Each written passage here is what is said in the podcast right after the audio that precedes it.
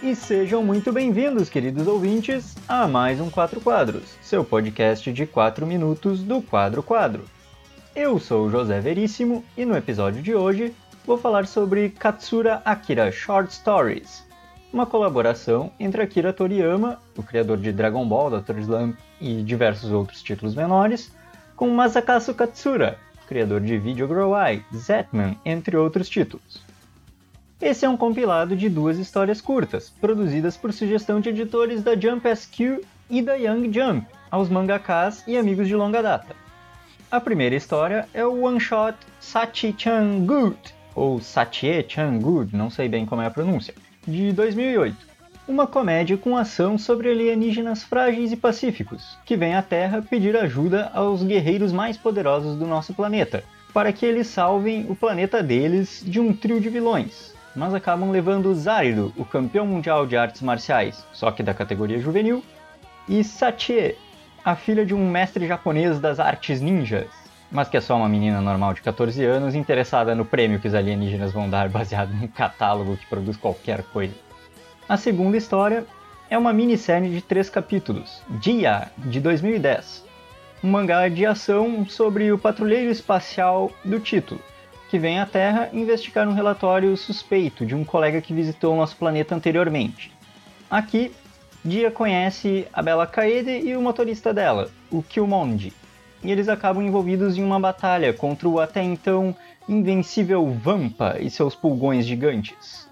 O Vampa, que é um vampiro, caso o nome não deixe claro. Esses vilões se alimentam de sangue humano, especialmente de mulheres jovens. As duas obras foram colaborações com roteiro e storyboard do Akira Toriyama e arte final do Masakazu Katsura, sendo que as páginas coloridas ficaram a cargo também do Toriyama. Dito isso, se em Sachi-chan nós temos um traço do Katsura mais cartunesco, em Dinha o mangaka adota um traço bem mais inspirado no do Akira Toriyama, especificamente na época do Dragon Ball Z, numa quadrinização muito competente.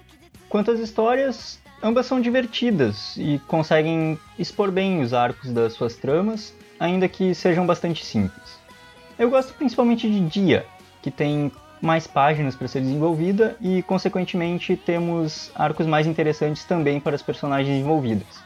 Além de cenas de batalha muito satisfatórias de acompanhar, lembrando muito Dragon Ball Z novamente o que inicialmente não agradou tanto o Masakazu Katsura, pela quantidade de quadros que o Akira Toriyama gosta de usar, como a gente pode ver no bate-papo e entrevista da dupla, que completa o volume único brasileiro, publicado pela Panini em 2017. Falando do formato do mangá, ele é bem simples, dentro do que era o mais comum da Panini naquela época, sendo impresso em papel jornal e tendo duas páginas das suas 204 coloridas fica a curiosidade, a minha curiosidade principalmente, quanto à classificação indicativa brasileira, que de tempos em tempos me surpreende.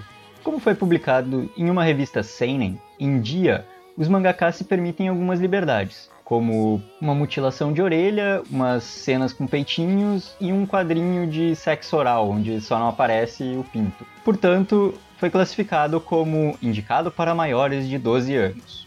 Por quê? Eu não sei. O pessoal das editoras ou distribuidoras que define isso tá muito de parabéns. Eles devem atirar num dadinho para descobrir qual é a classificação indicativa. Bem, pessoas, por hoje é isso. Fica aqui mais uma sugestão de leitura, especialmente para quem gosta de Akira Toriyama. Espero que gostem e até mais!